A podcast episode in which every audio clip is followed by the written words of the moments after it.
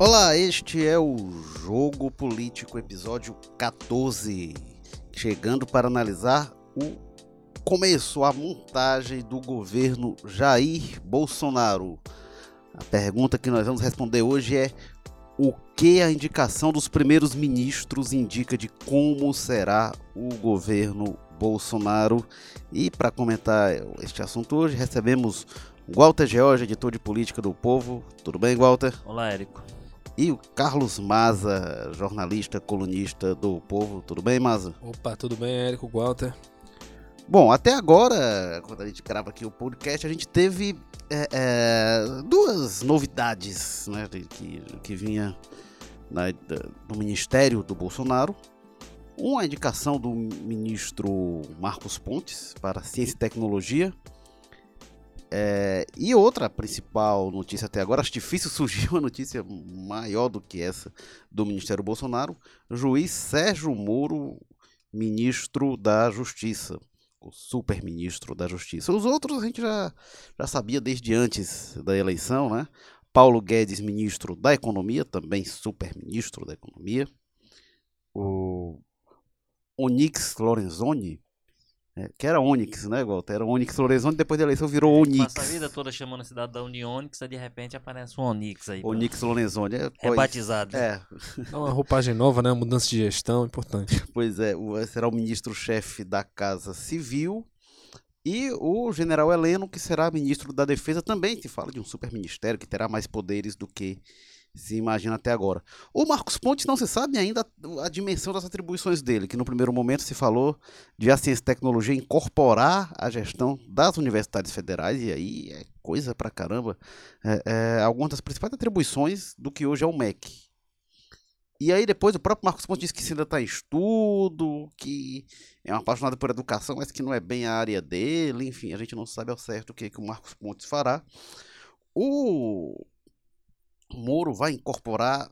O Ministério da Justiça já é muita coisa, né? Já é Polícia Federal, combate ao crime organizado, já reúne um monte de coisa e já reúne direito do consumidor, é com o Ministério da Justiça, FUNAI, indígena, é com o Ministério da Justiça, e é também com o Ministério da Justiça assessorar o presidente em todas as questões que não tem um ministério tratando especificamente daquilo como o Bolsonaro fala em enxugar ministério, isso aumenta as atribuições do Moro, porque vai ter mais coisa para ele, teoricamente, assessorar. Além disso, vai incorporar atribuições de controle interno da CGU, de fiscalização de recursos federais, o que vai para município, para estado. O COAF aí vai monitorar movimentações financeiras, tentar identificar lavagem de dinheiro, enfim, muita coisa realmente nas mãos do Sérgio Moro. É... Então a gente está tentando entender, em relação ao general Heleno, se fala de ter atribuições políticas também no Ministério da Defesa, o que é algo um pouco exótico. Uh, enfim, então é esse é o desenho que vai ganhar até agora. O Paulo Guedes que vai concentrar é, é fazenda, planejamento, é, desenvolvimento, indústria, comércio exterior, é, tudo isso vai ficar sob um mesmo guarda-chuva. E o Onix vai ser o articulador político, né? A Casa Civil ela muda de perfil conforme o governo, conforme o ministro, né? O próprio governo Lula a gente tinha um Disseu na, na, na Casa Civil, articulador político e gerente, depois dividiu, depois entrou a Dilma que era gerente e não fazia política. O modelo Bolsonaro, nesse caso aí, ele recupera um pouco aquele, aquele estilo da época do Disseu, né? É uma centralização de gerenciamento e articulação. E articulação, mais articulação, né? Pelo que está é, ao, ao, que tudo indica, ele vai ter, é, é, pelo menos, dificuldade de entrar no gerenciamento de algumas questões, como da economia, né? É, não, é, é, sem, a, sem a força que o Zé Disseu tinha na época, que de fato era uma força muito maior do que o Onix apresentar, mas é um pouco absorvendo aquelas funções. É, é. como você diz, a gente tá dizendo as coisas, mas não tem um desenho muito claro de como é que é, do que a gente viu até agora, deu para perceber, porque naquela época, e aí remetendo a esse, esse desenho que ele recupera, é, é o estilo, o estilo não, as atribuições de José Disseu, ali tinha uma, uma disputa do Disseu com Palocci, né, em relação à economia, e agora, antes, na, na primeira semana de, de transição, a gente já, já viu o Pa- danado, né? Paulo Guedes e o Onyx. O, o Onyx. É, é, o Onyx foi dar declarações sobre, a- sobre Previdência e o Paulo Guedes não gostou e disse: vamos perguntar sobre economia para político, dá nisso. Já um pouco chega para lá no, no ministro da Casa Civil, esse, esse ministro também de gerenciamento do governo, dizendo: vai gerenciar daqui para lá, na economia cuido eu. Mas, Walter, então, é, da- dando esse, esse panorama geral, é, que cara que esse governo Bolsonaro começa a ter? É, eu, eu acho que uma, uma parte do que ele do que ele dizia, eu o, o que está sendo desenhado, né, que tem muita coisa ainda por ser esclarecida, eu acho que vai, vamos assim, cum- cumprindo-se em relação àquilo que foi prometido, que é um- um- uma estrutura enxuta, né? Você está reduzindo quase à metade. Agora, muito embora essa discussão de que ah, tá reduzindo o ministério, tem muita mentira, né? Tem muita, vamos dizer, tem muita mentira com base na verdade. A Advocacia Geral da União, por exemplo, está lá como um, um, um ministério extinto, não vai acabar a advocacia, você vai tirar o status de ministro que a, a ocupante, hoje uma mulher da, da, do, do cargo, tem. É, você- na verdade, você está falando mais de status do que de redução de estrutura. E, de aí, vai, né? vai tirar. Banco Central também entra lá, como é, porque, porque o presidente do Banco Central hoje tem status de ministro, perde esse status, mas o Banco Central não vai deixar de existir. Lembra, E até o plano em relação ao Banco Central é até dá mais força a ele, né? A, a tal da independência. é, lembra muito até aquela crítica que o Ciro sempre faz, né? Quando questionado sobre essas questões de redução de pasta, ele fala, rapaz, eu fiz muito, mas quando se fala dessa questão de cortar ministério, cortar secretaria, eu quero saber no papel, né? Quando é que isso vai ser efetivamente uma redução? Porque, oh, beleza, é, extinguiu a AGU como ministério, mas qual vai ser o impacto disso no orçamento? Porque a gente sabe que a gente tá falando aí nas é. casas das centenas de bilhões de reais e uma mudança dessa aí quase sempre vai ser irrisória, né? Já vai ser engolida pelos próprios reajustes que vão ter em folha e inflação. É uma coisa assim que se vende, tem um peso político e ideológico muito grande, mas que no papel quase nada. Pois é, mas o que chama atenção realmente nessas primeiras informações sobre o Ministério Bolsonaro e, digamos assim, o governo já projetando, é essa história do, do- dos super ministérios que ele está criando. Você deu uma passeada aí rápida, por exemplo, do, do, do que vai para, cair no colo do, do Sérgio Moro, e de fato são coisas que distribuídas por vários ministérios dão trabalho na mão de um só, eu acho que se tornam quase que ingovernáveis, né? Evidentemente, é, pode ser que uma coisa ou outra até facilite, porque o- a mesma mão que que está controlando aqui controla lá na ponta, então você não tem duas cabeças. Mas, em, em geral, a- o tamanho dos problemas que ele tem, por exemplo, você imagina que o, a questão indígena vai ter um peso extraordinário no governo Bolsonaro, porque é uma temática que certamente vai ser muito, vamos dizer assim, vai sofrer muita mudança em relação a como na linha que tinha até então. Então vai ter uma, uma pressão específica sobre ela e tá lá na a, a história da COAF tem até as outras questões que você falou aí rapidamente que a gente vai ter que ver também como é que isso vai ser administrado, que são também as as crises e as pressões internas.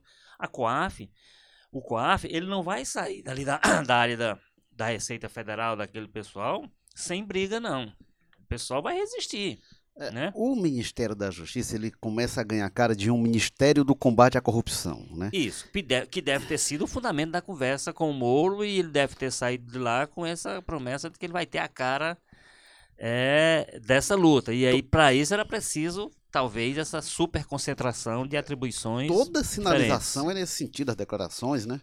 Agora- e é muito importante, sem dúvida, é muito importante, é uma demanda social. A, a eleição demonstrou muito esse espírito, essa demanda do eleitor, mas o Ministério da Justiça não é só isso. Para a gente não sair da Polícia Federal, a Polícia Federal é a principal responsável pelo combate ao tráfico de drogas. E aí, quando você vai aqui, combate à corrupção e mais tráfico de drogas, já vira um E outra mundo coisa, de coisa. né? Que num governo e num presidente que, que anuncia, e anuncia, e isso a gente pode prever, uma atuação muito mais protagonista do campo federal nesse combate. No combate a essa criminalidade da rua mesmo. É. né? Então, Eu, então eu falei essa. de tráfico de drogas, agora a questão que a gente aqui do Ceará acende muito de perto, facções criminosas. É Isso. outra questão. Então, a gente, pra não sair nem da Polícia você- Federal. É, né? você tem hoje, por exemplo, um sistema penitenciário federal onde estão as principais cabeças, inclusive, desses crimes, vão- vão estar sob a administração desse, desse também está ministro. na mão do muro. Então, assim, como você diz, tem um, um centro da discussão, que possivelmente seja o que mais é, funcionou como, como fator de atração do, do juiz Sérgio Moro para dar um sim, que é essa história do, do, do combate à corrupção, que é, de fato, a grande, vamos dizer assim, a grande prioridade dele, mas tem uma série de temas que ele não vai poder negligenciar. A gente falou aqui da questão do índio e de outras que tem mais que estão tudo para a alçada dele, que isso vai ter que ter uma ação, uma ação é, é, é, é, é, de governo. E essa ação está entregue nesse momento ao, ao estará entregue a partir do, do próximo governo, a partir de janeiro, a esse é, super-ministro. Então, essa estrutura de super-ministérios é que me chama atenção, quer dizer, de- de certa forma. E aí, é necess... e aí é quase que uma condição em função do enxugamento. É, né? na, É, na Esse época. Exatamente, você- você- e Você tem Poderosas. questões aí, por exemplo, lá da integração nacional, que pode juntar cidades e turismo, né? Que são duas áreas com políticas públicas completamente diferentes, fundos de financiamento completamente diferentes, lidam com os estados, com municípios, eh, localmente e, e também orando federativamente o Brasil. Como é que isso vai ser administrado?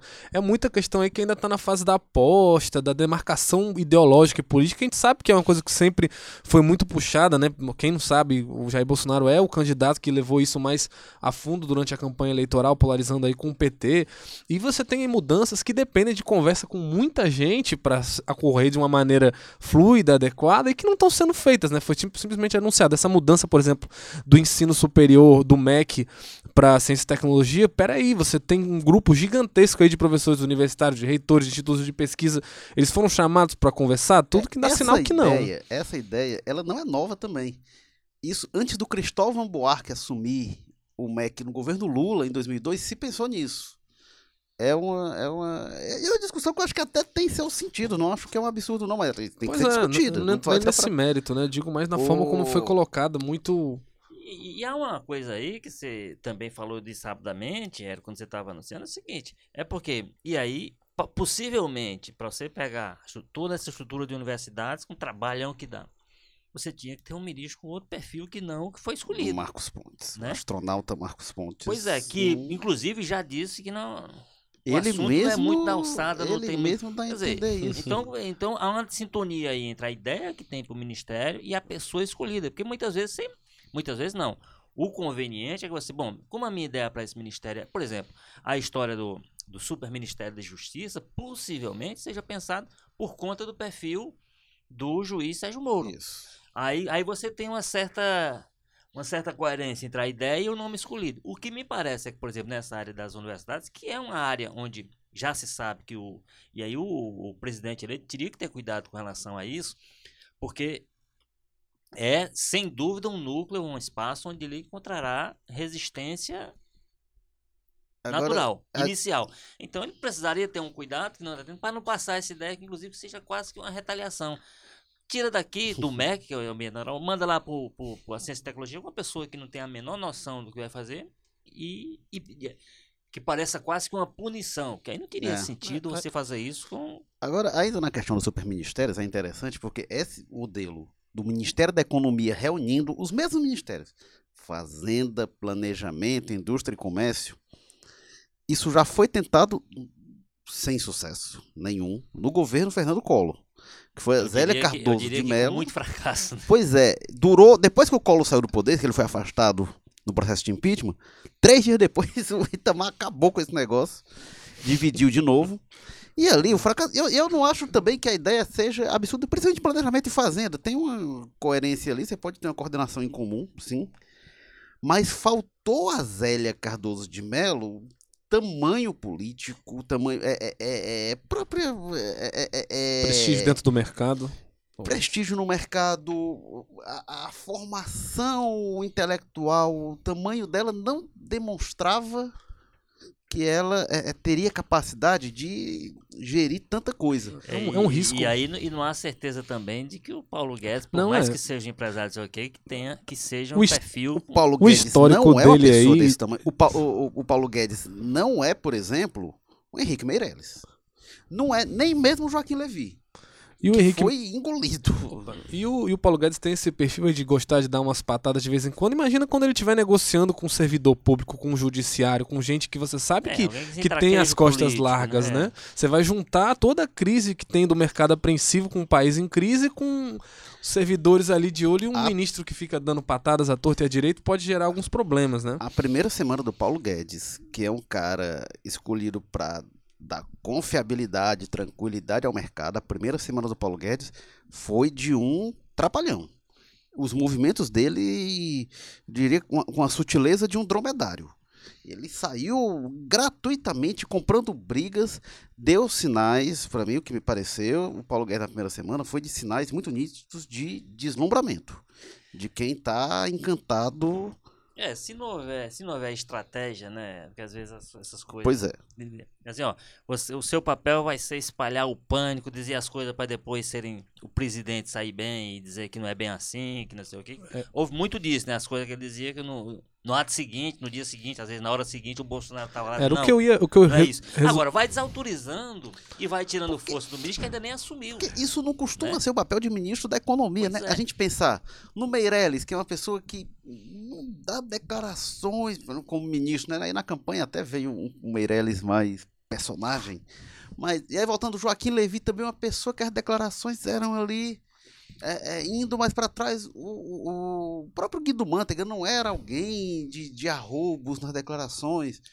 É, é, se a gente pensar no Pedro Malantra, vem, nossa, assim, passou oito anos sem dar uma aspa para É um problema Parece até, que, parece né? até que o próprio perfil de escolha era meio esse, né? O pessoal mais sisudão. Agora, assim, é, re- respondendo essa questão aí nesse contexto, mas voltando também para a pergunta inicial, eu acho que o que a gente tem visto de movimentação do governo Bolsonaro até agora, tanto nessas pastas novas, tanto em como qualquer ação do governo até agora, parece que é um governo muito ainda que ainda está em campanha, né? A gente vê muito mais gestos de demarcação política do que uma preparação mais assim embasada com grandes detalhes, com questão já de se adaptando a um estágio que vai assumir de fato o comando de um país com 200 milhões de, de pessoas, né? Parece muito mais que ainda vive em campanha, vive em gestos de demarcação política. A gente teve agora essa tragédia que foi aí do Jair Bolsonaro falando sem ninguém perguntar, sem nenhuma razão, eh, anunciando que vai transferir a embaixada de Israel de Tel Aviv para Jerusalém, já gerou repercussões no Egito, que é um importante eh, parceiro comercial brasileiro para beneficiar Israel, que não é um importante parceiro, ou seja, só para fazer uma demarcação política, o mundo árabe inteiro está olhando apreensivo para essa declaração dele, e isso claramente é uma demarcação política, né? Os E- únicos e- países Um gesto, e aí concorde se ou não, um gesto desastrado de uma política desnecessário, externa, né? sem ter ainda um, um chanceler escolhido, ministro das Relações Exteriores, para dar alguma sinalização. Que é uma declaração mais cuidadosa que ele deu ontem nesse sentido. É, né? Não, então já- nem chancelar, isso é uma coisa que vai ser discutida. sei- É, mas Ele só olhou o que eu diferente. sei é que é, Israel decidiu mudar, a- decidiu que a capital é Jerusalém e, e tem que ponderar sobre isso. É, mas dele, diferente das outras questões, como por exemplo lá aquela do Alberto Fraga que ele dá pra trás, volta e resolve, isso nesse caso não. Nesse caso os árabes estão lá indignados e o, o Netanyahu já, opa, rapaz, muito obrigado, tweetou, né? Botou no Twitter que tá muito feliz com a E o decisão. Egito nem é o mais radical. É, meu amigo, dessa vez árabes, não né? adianta E voltar colocou- atrás não, o mundo tá olhando isso aí. E joga o Brasil, você, o primeiro passo na política externa.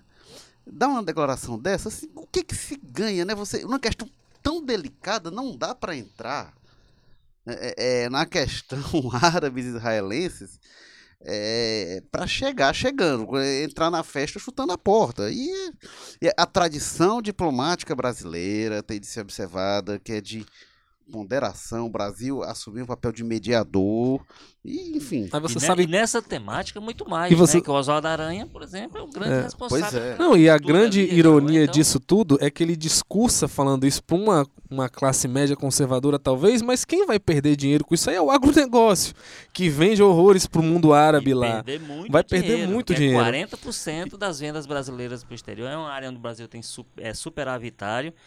E tá trocando isso, vendo, vendo a coisa do ponto de vista comercial mesmo, sem nenhum tipo de ideologia. E tá. E, e trocaria isso, em tese, num simplismo de análise, trocaria isso por um país como Israel que o Brasil tem, tem Eu- é, é, é, é- é- é deficitário. Quer dizer, vai trocar um superávit comercial expressivo por um para estar bem com um país que vende mais do que compra para o É, Brasil. e aí, tanto se fala de desideologizar a- essa questão diplomática, relações internacionais, a gente vê, pelo contrário, uma ideologização inexplicável até. Agora, eu fa tava falando do. Lembrando, né, a questão do ministério, que na- nessa área do, do- do- das relações exteriores e da diplomacia, é tem 200 nomes circulando aí, mas não tem qualquer indicação, qualquer indicativo de quem pode ser o que está claro que é uma área estratégica que deveria, e até em função do, do perfil do próprio presidente eleito, seria importante ter nesse momento uma pessoa, inclusive uma pessoa para estar ao lado dele. Ele ontem recebeu o embaixador da Itália, recebeu embaixador da China. Ele tem recebido, já recebeu tudo em casa, ele sozinho, às vezes até de bermuda, como apareceu. Só Então, seria fundamental que ele tivesse um assessor dessa área ao lado dele, porque são questões muito É, sensíveis. os dados tá aqui- né? os dados oficiais do governo é que o Brasil comercializa 2,5 bilhões com o Egito e 1,3 bilhões com Israel. Sendo que na relação com o Egito a gente tem um superávit de 466 milhões, ou seja, quase meio bilhão, e com Israel a gente tem um déficit de 420. Ou seja, o que, que embasou essa declaração? Fico pensando nos pobres dos técnicos, dos embaixadores que passaram Questão ideológica. 10 anos construindo uma relação comercial favorável para vir um cara recém-eleito e catapultar as relações diplomáticas que se estabeleceram. Enfim, mas é a troco de uma média política. Por isso que eu, eu digo, assim, é capaz de essas questões dos superministérios também estarem muito em cima disso, de demarcar posições ideológicas, de prestar conta até para o eleitorado dele, mas será que isso vai ficar desse jeito?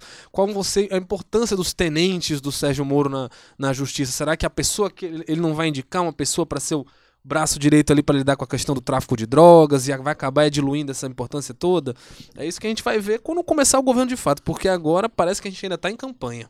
É, agora, outro, governo, outro ministério que está sinalizando que vai criar é o Ministério da Infraestrutura, que não está muito claro também, porque não, no primeiro momento se falou de incorporar as minas e energia com transportes, e depois parece que não, e não sei se vai ser muito mais do que transportes, não. Mas esse, curiosamente, é outro ministério que existia no governo Collor, agora, e na época do Collor, maior realmente, É grande mesmo. com Minas e Energia e Transportes. Agora, é uma coincidência curiosa, né? E essa coisa dos superministérios me lembra, no, no tempo da colônia, a coroa portuguesa e espanhola gosta de- gostava de criar os vice-reinados, tinha o vice-rei, não sei de onde. Esses ministérios do, do, do Bolsonaro são quase vice-reinos, ou pelo menos subpresidências, né? O Moro, o Paulo É, Guedes, e, esse, e, subpresidentes. e esse de infraestrutura, né? O que se falou muito na campanha que seria de um, de um dos generais que, que integra lá, cara, E, O e mexe- grupo. e- e é importante de militares integram o grupo que- Bolsonaro. entraria também nessa banda aí o Ministério das Comunicações, né? Que a gente sabe que tem um peso político aí, uma articulação monstruosa, né? Como é que isso ia ser feito? Não É, que seja impossível. A sinalização que está é manter hoje, com, com- com- junto com a ciência e tecnologia, né? É, É a, é a, é a sinalização que está. Salvo É, engano, é, seria isso. é, Comunicação ficaria. Hoje é isso, É, né? é, É, com ciência e tecnologia. porque Eu acho que é isso. Acho que é manter su- com o nosso glorioso Marcos Pontes. Uma coisa que tem, que tem acontecido. É, a também- primeira, só, só corrigindo, é, a primeira lista que foi divulgada falava que a infraestrutura pegaria transportes e comunicações. Pode. Estava em análise. É. É, tem muita coisa aí desse pode que não pôde, não, né? Assim, Por exemplo, há há uma discussão que hoje há, inclusive, um movimento nesse sentido, a questão da indústria do comércio, que os empresários, boa parte, inclusive, que apoiou o Bolsonaro, principalmente naquela reta final, havia um certo compromisso dele de esse ministério ser preservado. Ou pelo menos de não ser engolido no super ministério da economia, né? Porque há um temor dos empresários, inclusive por conta da origem do, do, do Paulo Guedes, que é do setor financeiro. Então, o setor produtivo, às vezes, tem uma certa desconfiança em função A disso. primeira declaração dele foi dizendo que ia Salvar salvar, a indústria, a indústria apesar dos industriais. industriais. Já é dando uma Aí o Paulo cotovelada. Scarpa já não, a indústria resiste apesar, da, é é? apesar dos governos. É, olha, o, o- então o- já existe, e existe agora um movimento mais recente, tentando jogar, por exemplo, a indústria do comércio lá para a área do trabalho, porque aí vai mais para. tira da, da- da- do, do controle de uma pessoa que é, que tem a cabeça financeira, é um financista, e vai para quem pensa na perspectiva do que gera emprego, do que produz, da produção, da produtividade e tal.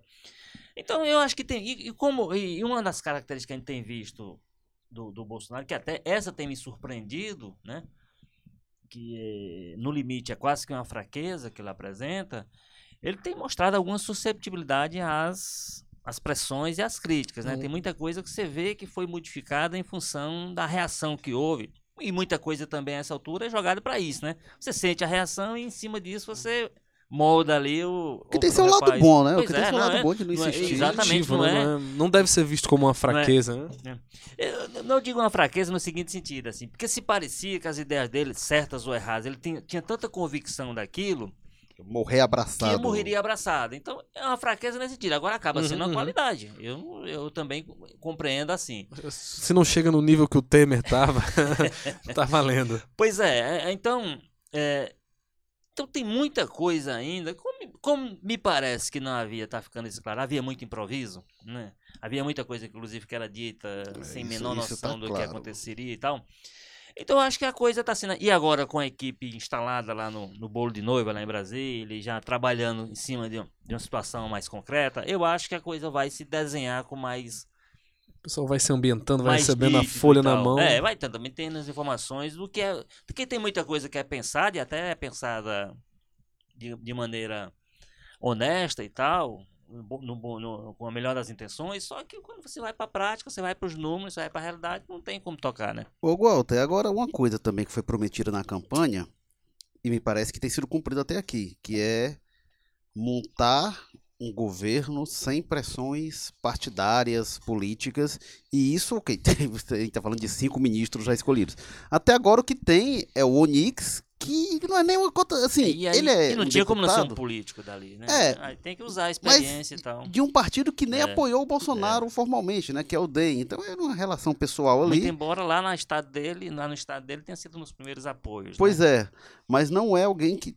é, n- Não é é da assim. base. Não, ele, formal. ele não está lá porque eu, em É. troca do apoio do DEM, né? É uma coisa Não, meio nesse autônoma. Sentido, nesse sentido, você tem Isso. absoluta razão. Isso aí está cumprido 100%, pelo menos até agora, o compromisso de que não haveria aquela cota para partidos. Dizer, a gente está discutindo aqui o perfil dos ministros, mas não está considerando nenhum. é, Isso aí é porque partido tal tinha, tinha, tinha, tinha o Emprestou controle apoio tal, na o bancada. Não, não há isso em discussão de fato. Isso é Ele um vai conseguir positivo. montar uma base política. Ele vai, primeiro, se ele vai conseguir co- compor um, um, um governo assim. E aí talvez consiga muito, porque ele, ele não negociou isso nem no segundo turno, né? Esses apoios e tal, isso não se deu nesses termos. E aí, montando o governo, se ele consegue montar uma base de apoio, consegue governar assim, porque sempre se fez em troca dessa, dessa desse fisiologismo mais barato mesmo. Será que ele consegue? E conseguindo, eu acho que a gente tem uma novidade interessante aí, É, né? o, o que, o que eu acho que ele vai ter, de qualquer maneira, mesmo com a pouca presença que tem disso aí, é algumas coisas. Por exemplo, a situação do Onix. O Onix é, confesso, um recebedor de caixa 2 para. E numa situação em que o, o, o, o, A a JBS, né? JBS disse que recebeu, precisava pagar umas contas lá da campanha e tal, que pagou, que foi por fora, que foi caixa 2, tudo isso ele reconheceu e admitiu. Ah, Isso, isso vai ter que ser melhor explicado, vai ter que ser bem explicado, no sentido de dizer por que, que o caso dele merecerá esse tipo de, de eh, relativização, né? Para um discurso que era implacável com esse É, tipo de. a gente, esse discurso de que ah, é só Prática, caixa né? 2, a gente ouviu lá atrás com o PT e, E era não era, coisa... aceito, e não era aceito. Por exemplo, o era o nosso, argumento. nosso futuro ministro da Justiça chegou a dizer que caixa 2 para ele, ele, ele, ele, ele, em certo sentido, achava Pior. pior do que, do que determinados outros e tal, etc. Porque o, pro- o problema do caixa 2 não é o caixa 2, isso eu sempre digo, é por que, que aquele dinheiro não foi declarado. E por que, a que aquela empresa. É, escondeu por quê? O que que ele, é. igual aqueles doping. E por que aquela que- empresa tem interesse de dar um dinheiro por fora, né? Sem Pois declarar. é, por que, que não podia declarar? Qual é o interesse que. Essa Então- que é a questão. Então, assim, ah, haverá de fato essas, essas questões assim, mas é uma coisa tão. E, e isso é que se, se negava a discutir há dois anos atrás, há três anos, há quatro anos, e aí por isso é que precisa de esclarecimentos hoje. É uma coisa da, da, da, da realidade econômica brasileira, não é da realidade político-eleitoral. Era uma coisa da, da economia brasileira que contaminava o processo eleitoral e os financiamentos de partidos e de eleições. Agora, se o Bolsonaro consegue realmente compor o governo e, mais importante, governar sem esse tomar lá da cá de cargos, aí eu acho que a gente tem uma novidade interessante e uma demarcação importante, né? Será?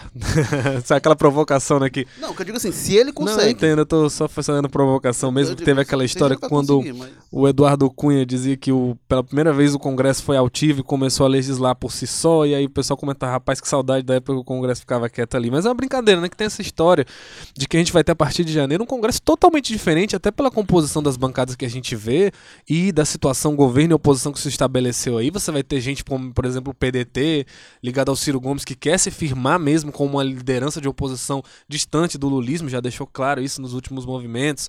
Você tem o PSB também, que é mais apartado do que nunca com os tucanos, né? Você vai ter esse pessoal da oposição muito bem de- de- é, declarado politicamente no que eles querem, principalmente o PT, e você tem um pessoal, pela primeira vez, você tinha aquele trabalho que os bolsonaros faziam quase que sozinhos, né? De uma pauta ideológica profunda ali, eles e mais uns três ou quatro gatos pingados. Agora você vai ter uma bancada de 51 do PSL que tá indo pra Câmara todo santo dia pra fazer isso, pra fazer política, pra É, botar na Não mesa. sei não, viu? Porque a gente já As viu pautas- alguns gestos, tipo o Major Olímpio já disse que, que reforma da Previdência, como o Paulo Guedes quer, quer não passa, e ele disse que não, não vota, ele mesmo não vota. Não, é, então digo- tem algum, algum. É, não é todo mundo, mas ali? você vai ter um segmento grande, né? Érico? Você não tinha antes, de fato, com esse tipo de É, perfil. que- de mas agora não debater é a todo Não ideologia. são todos, não. Não adianta a gente pegar aquela conta de 51 e dizer esse 51 não. É Mas como é parte- que Te- isso teve vai- gente eleita pelo PSL parte- que declarou voto no Não. Haddad. Como é que isso vai PSL reverberar no debate turno. político, O né? O PSL está dizendo, por exemplo, que, que aí é uma coisa. Já, já- acho que a gente já chegou a discutir isso aqui, se eu me lembro bem. Não é nada mais tão, tão velho na política do que isso. O, o PSL projeta até o começo dos trabalhos, está com a maior bancada da Câmara. Ele não fez a maior bancada, É. 51, mas ele está abrindo as portas para receber gente de outros partidos que não tem. E vamos, Então- lembrar, então- vamos lembrar o que é o PSL, esse né? pessoal não vai chegar com ideologia nenhuma, vai chegar porque é governo, A né? gente, tem, a gente tem no PSL do Ceará o Heitor Freire, a gente já falou dele aqui no podcast, que é uma pessoa realmente muito ligada ao Bolsonaro, que tem afinidade de pensamento e vai chegar lá com essa cabeça. Mas ele é um personagem novo no PSL do Ceará, porque tradicionalmente o principal líder do PSL no Ceará é o glorioso Zé do Carmo, que não é uma pessoa que a gente vai dizer assim, não, no- que firmeza de, de princípios, de, de convicções ideológicas, né? Então o PSL é Tem muita gente surfando na onda, né? Pois é, meio que tem sequestrou, o né, PSL o partido. bolsonarista, mas tem ali, o- a história do partido é de... Mas tu não acha que essa bancada de 51 é muito mais esse pessoal do Bolsonaro? Você teve, pelo, por exemplo, lá no Rio de Janeiro, aquela bancada. Vários dos mais votados eram pessoas ligadas ao Bolsonaro e que não abriam mão, né? Tem, tem a bancada Não, dele, tem mas a eu não parte, sei. Tem a parte. Agora, por exemplo, tem gente que entrou na carona desses aí. Tem gente que entrou na carona do Hélio Negão lá do Rio, que é o, é o Hélio Negão Bolsonaro, né? É, É, que era, que era, era aquele que aparecia ao lado dele em quase, to- quase E todos os reza a lenda que ele estourou de volta muito porque o número era o número do Eduardo Bolsonaro em São Paulo, né? Tinha essa. Não sei até onde isso é. Mas também mitologia porque ele tinha, verdade? porque é como o, o, o Heitor Freire aqui, mas porque também ele era o candidato apadrinhado pelo Bolsonaro no Rio e o Bolsonaro tinha, teve naquele primeiro momento da campanha uma força muito grande. Então, mas é, certamente, gente que entrou no rastro, ele foi mais votado no Rio. Então, gente que entrou ali na sobra dele, não necessariamente pode ser com o perfil do Zé do Carmo, como lembrou aqui o, o Érico no caso do Ceará. Então, é, é, você tem o, o Hélio Bolsonaro, a, a Joyce no- lá no, em São Paulo, você tem o Heitor Freire, você tem um grupo que Os meninos vai com essa do. MBL Agora também. você vai, você tem outro grupo que vai com a cabeça de sempre. Então, compatibilizar isso também será uma, será uma tarefa. O bom e velho Centrão não vai deixar de ter o seu espaço, né? É, agora, agora vai saber como é que ele. E aí. Porque a gente, às vezes, esse pessoal é mais esperto que, e mais inteligente do que a gente muitas vezes imagina. É, tem muito cargo também, né? Tem os ministérios, tudo bem, são os cargos mais. Mas você tem É. milhares, dezenas, milhares de cargos aí para ser distribuído. E o pessoal tá de olho nisso, não. E as pessoas se adaptam, não. né? Mas eu vou ali, eu vou, vou olhar aquela diretoria de não sei o quê. Ah, eu vou- você- Porque o, o- o mensalão, me lembro que, que- que estourou, quando estourou o mensalão, era um cara de um cargo de terceiro escalão dentro dos Correios, recebendo propina, que essa propina ia E bater era lá no, indicação do Roberto, Roberto Jefferson, e ia bater no bolso do Roberto Jefferson. Então, às vezes, por que, que esse cara quer aquele cargo de diretor, não sei o que, de de administração? não sei o quê? Porque o partido. cara tava pegando dinheiro lá e É. alimentando as pessoas. Então, também esses cargos eles estão aí na pista para as pessoas disputarem, É né? aquela velha história, né? As engrenagens né, da corrupção, quando, quando se começou a lei de responsabilidade fiscal, foi basicamente uma bomba no sistema que tinha brasileiro, mas rapidamente já tava. Deu dois, três anos, já tinham vários escândalos de corrupção estourando de novo, né? O pessoal se adapta, aprende os novos caminhos. Agora, uma coisa também que é interessante notar, né? Fora as três primeiras indicações que eu falei, a gente tem visto que o, o Bolsonaro prometeu um ministério de técnicos. Eu não sei se isso é propriamente de técnicos, mas a gente viu nas duas indicações após a eleição, Marcos Pontes e Sérgio Moro, a indicação de duas grifes, né? De, de, de- o Marcos Pontes, principalmente, assim, é o Moro, o Marcos Pontes não é o expoente da ciência brasileira. Ele é, sobretudo, eu diria assim, propaganda. uma grife, é. E, e- e me parece muito isso muito emblemático do que o Tem a menor noção da capacidade gerencial dele, nada. Não se tem, realmente não. Ele é um incógnito nesse sentido. É, Então, me parece que é uma sinalização interessante sobre o que pretende o Bolsonaro, que é um toque muito publicitário aí, o Maza fala disso, de um governo que não sai de campanha, uma coisa muito publicitária na formação de governo, de pe- trazer personalidades, é, é, é, e- enfim, trabalhar, como eu falei, com grifes. Eu acho Agora, o, sobre o Bolsonaro, ou sobre o Moro, né? Eu acho que cabe ainda um- uma discussãozinha sobre. Sobre. é, enfim, essa ida dele para o ministério. né? A conveniência, a inconveniência. É, já se avaliou, e eu concordo mais ou menos com essa linha de avaliação que tem sido feita, que foi um grande, um extraordinário é, ganho para o Bolsonaro, para o governo dele, né? E foi uma extraordinária perda, uma extraordinária derrota para a justiça e o judiciário. Né? Porque, é, queira ou não, um juiz que foi decisivo, inclusive para o resultado final da eleição, porque várias decisões dele, e a principal delas foi ele, dentro de, uma, de um ritmo de processo que hora corria, hora. Enfim, é um, totalmente sob controle dele, mas claramente antenada mais ou menos com, com o calendário eleitoral, tirou do jogo um, um ator fundamental. Quer dizer, o- a única pessoa que até ser tirada da pesquisa estava na frente do Bolsonaro era o Lula. é, Se e ganharia, evidentemente ninguém pode dizer. o, mas New, até a hora que foi tirado, ele estava na frente. O New York Times noticiou, sintetizou assim é, essa questão, falou que Bolsonaro indica para o governo o juiz que, que prendeu o seu maior adversário. Pois é. É uma síntese Então é ótima. basicamente- E eles pode- ainda deram um termo, né, falando que ele arruma um emprego, como que ficou meio É, que forte ainda demais. tem, não tem, que não tem nada a ver, né? Do- O Moro não tinha nenhum tipo de. de... O Moro tinha, uma, tinha um emprego, aliás, é um emprego muito mais estável do que o que ele vai hoje para o Ministério. Vitalício. É, então, é, é, então, essa questão, ela precisa, porque ela vai ser, ela ao mesmo tempo que é um ganho para o Bolsonaro nessa perspectiva, porque, por exemplo, quando, as quando o Moro, que um dos argumentos que ele tem utilizado é o seguinte, olha, não, eu, vou, eu não vou para cargo político, eu vou para um cargo técnico, e é verdade, né? Ele vai como juiz, como uma pessoa da área de direito, da área de segurança, né? Atuar numa área que ele conhece e tal, etc. Dentro do aspecto administrativo, no aspecto político, ele vai para um governo que vai se submeter ao jogo E a, político. e a né? escolha dele tem muito de componente político. Pois ali, é, né? aí, aí, enfim, tá, tá nessa linha, mas é, é, então tem essa, esse ponto que, que, que meio que embasa essa decisão dele, mas aí é inevitável que toda essa trajetória dele como juiz, inclusive as que interferiram no processo eleitoral, vamos lembrar que há seis dias do final do, processo, do primeiro turno ele derrubou o sigilo do do Da delação, da delação do do Palocci. Palocci, que envolvia diretamente ali o PT, o Lula, tinha uma série de coisas É uma delação que tinha sido rejeitada pelo Ministério É uma Público, que tinha sido feita de seis meses Federal, antes, que, né? enfim, Foi. que então todas essas coisas que podem poderiam ter. Bem, ó, o cara que está sendo agora ministro do Bolsonaro é aquele que fez isso, fez isso, fez aquilo. Walter- Então é ruim para a justiça, é ruim para o Moro. eu Pois é, acho o que- Moro tem a ganhar com isso. Eu tenho, tenho sérias dúvidas. Eu não sei o que é que ele, ele o que me parece, né? Nós não, não, não, não- convivemos com o Moro, então não tem. Mas o que parece que algumas pessoas que até convivem mais com ele, ele é muito vaidoso, possivelmente um aspecto da vaidade, né? tenha pra- é, agora mesmo esse processo de transição, ele tomou, ele toma uma atitude que está sendo muito questionada e vai ser muito questionada e com toda razão. Por quê? No momento em que ele disse o sim para o, o, o Bolsonaro ao convite, e no momento em que ele tornou isso oficial através de uma nota, ele devia se afastar, pedir exoneração no ato seguinte. Aí ele, ele pede férias. Quer dizer, ele vai fazer todo esse processo de transição, montagem de governo, discussão, blá, blá, blá. Ou seja, juiz já vai ele por- como juiz. Como juiz, ele, e aí, ele- mais uma vez, ele contamina de alguma forma, queira ou não, a justiça com as atitudes que ele adota. como tem, como tem férias o, o Moro, né? Aquele, aquele Ele episódio de.